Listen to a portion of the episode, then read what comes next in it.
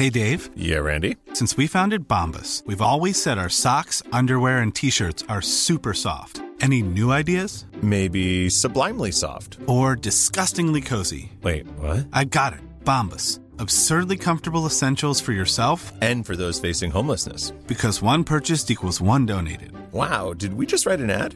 Yes. Bombas. Big comfort for everyone. Go to bombas.com slash ACAST and use code ACAST for 20% off your first purchase.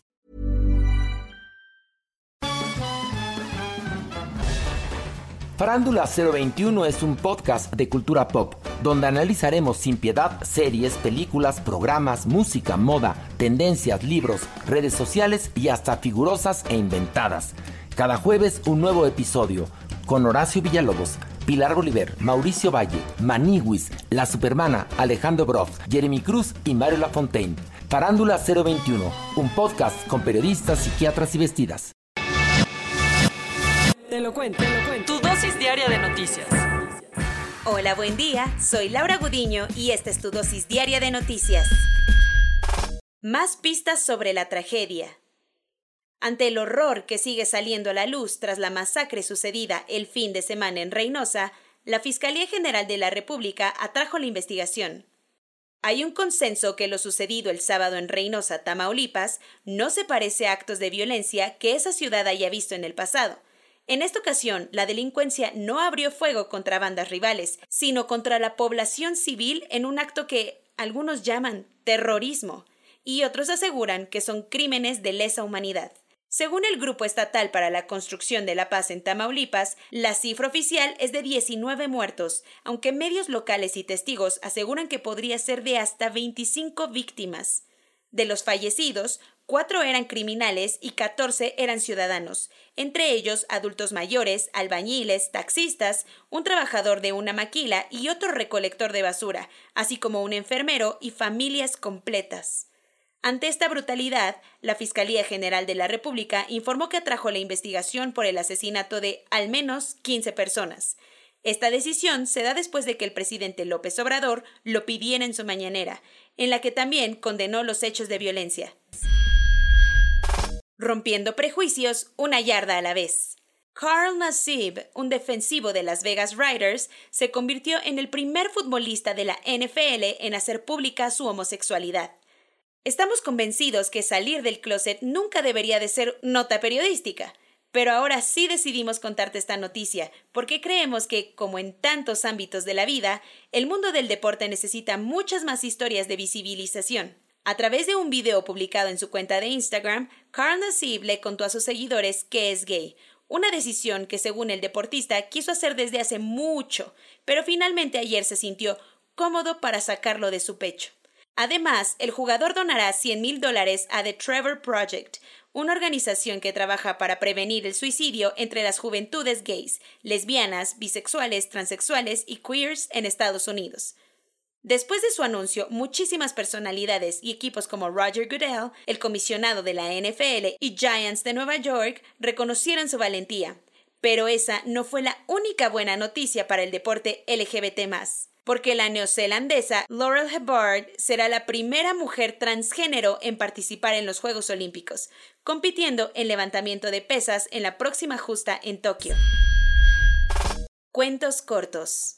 El presidente López Obrador sorprendió a todos al anunciar que tomó la decisión de sustituir a Irma Erendira Sandoval como secretaria de la Función Pública. El presidente le agradeció a la funcionaria su apoyo durante la primera mitad de su gobierno, pero decidió que es mejor que Roberto Salcedo Aquino, quien fuera subsecretario de Fiscalización y Combate a la Corrupción en la misma dependencia, sea el que termine el trabajo. Eso sí, AMLO dijo que continuará la política de cero corrupción y cero impunidad para que ningún funcionario público se pase de listo. Los habitantes de la Ciudad de México tuvieron que suspender su tan eficiente home office por algunos minutos para sumarse al simulacro de sismo que se realizó a las 11.30 de la mañana, con la idea de prepararse para un posible terremoto de 8.1 grados con epicentro en el sur de Guerrero. Las alarmas en la capital comenzaron a sonar la alerta sísmica. Sobre esto, la jefa de gobierno Claudia Sheinbaum informó que menos de 200 altavoces en toda la ciudad presentaron algún tipo de falla, por lo que el 99% de los aparatos instalados funcionó a la perfección. Eduardo Stein, el representante especial en Venezuela del Alto Comisionado de Naciones Unidas para los Refugiados, alertó que la crisis humanitaria y migratoria en el país sudamericano está llegando a un punto de no retorno. Para sustentar sus palabras, el funcionario de la ONU reportó que desde 2015 más de 5.6 millones de personas han tenido que huir de Venezuela para escapar de la crisis política, económica y social que está acabando con el país. Por si fuera poco, Stein ya advirtió que el fracaso venezolano significará un golpe durísimo para toda Latinoamérica, que nunca volvería a ser la misma. Apenas está aclimatándose a su próximo puesto y el presidente de Irán ya dio la nota polémica.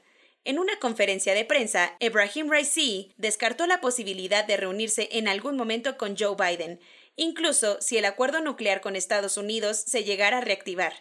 Además, rechazó dejar de financiar a las milicias de la zona, algo que Washington pone como requisito para poder negociar un alto a las sanciones. Pero no creas que todo está perdido, porque Raisi ya dijo que quiere mejorar las relaciones de Irán con las monarquías árabes del Golfo Pérsico, con las que se lleva del chongo últimamente. Toda la artillería diplomática de la Unión Europea se puso apuntando directito a Minsk. Luego los 27 ministros de Exteriores del bloque aceptaron una serie de sanciones económicas contra Bielorrusia, con el objetivo de debilitar el régimen de Alexander Lukashenko. La decisión, coordinada también con Reino Unido, Canadá y Estados Unidos, deja lista una cascada de sanciones que solo requerirá que el Consejo Europeo las apruebe este jueves. Lo que sí es un hecho es que de la reunión de ministros en Luxemburgo se acordó añadir a 78 empresarios y dirigentes cercanos a Lukashenko a la lista de personas sancionadas por Bruselas. Investigadores de la Academia de Ciencias de China descubrieron los restos de un Paraceratherium lisiacense. ¿Qué palabra? Una especie desconocida de rinocerontes gigantes que, por increíble que parezca, eran más grandes que su nombre científico. Los fósiles fueron encontrados en la región central de China y se cree que el rinoceronte podría haber alcanzado los 7 metros de altura y pesado hasta 24 toneladas, más que cualquier mamífero terrestre que haya pisado la Tierra. Este hallazgo, publicado en Communications Biology, da muchas pistas sobre la extinción hace 16 millones de años de estos enormes animales. Corona News. En México, el número total de vacunas puestas es de 40.227.974. El número de personas vacunadas con esquema completo es de 16.526.469. Esto representa el 18.47% de la población mayor a los 18 años. Hoy inicia la vacunación para los adultos de entre 40 y 49 años del municipio de Nezahualcóyotl en el Estado de México. Por segundo día consecutivo, la Ciudad de México reportó menos de 10 fallecimientos por coronavirus, la cifra más baja desde enero. Soberana 2, la vacuna contra el COVID desarrollada por el gobierno de Cuba, mostró una eficacia del 62% en los más recientes estudios clínicos. Esta es una cifra superior al 50% que exige la OMS para probar una vacuna. Ante el reciente incremento de contagios, Vladimir Putin advirtió que la situación se ha puesto peor en varias regiones de Rusia. Porque París también se vive de noche, el gobierno permitirá que los clubes nocturnos de Francia vuelvan a abrir a partir del 9 de julio, algo que no sucedía desde marzo del 2020. Nightmare Scenario, un nuevo libro escrito por dos periodistas del Washington Post sobre la gestión del gobierno de Trump de la pandemia, asegura que el expresidente sugirió al inicio de la crisis mandar a los estadounidenses infectados a la prisión de Guantánamo. A solo ocho días de la inauguración, la Copa América ya tiene 140 casos que dieron positivo al virus, entre jugadores, cuerpo técnico y personal administrativo y operativo. Soy Laura Gudiño y esta fue tu dosis diaria de noticias. Hasta mañana.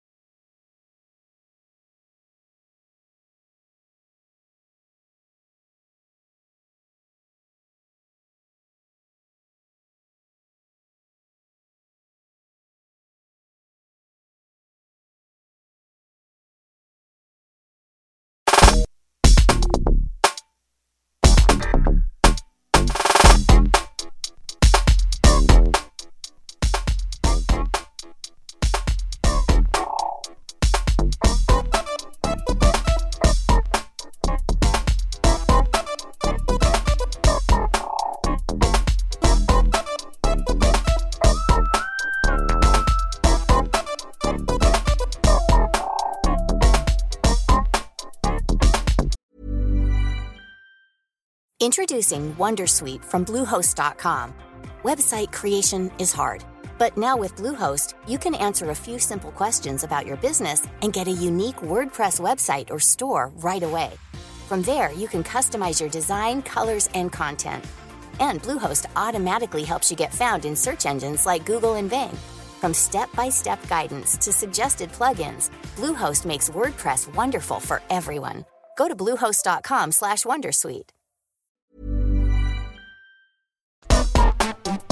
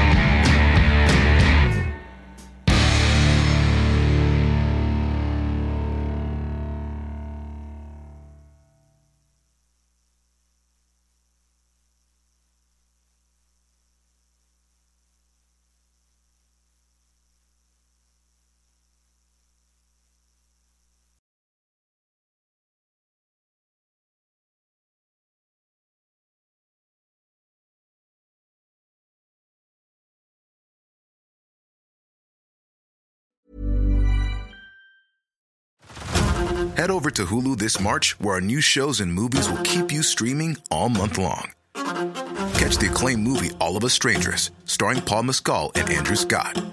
Stream the new Hulu original limited series We Were the Lucky Ones with Joey King and Logan Lerman. And don't forget about Grey's Anatomy. Every Grey's episode ever is now streaming on Hulu. So, what are you waiting for? Go stream something new on Hulu.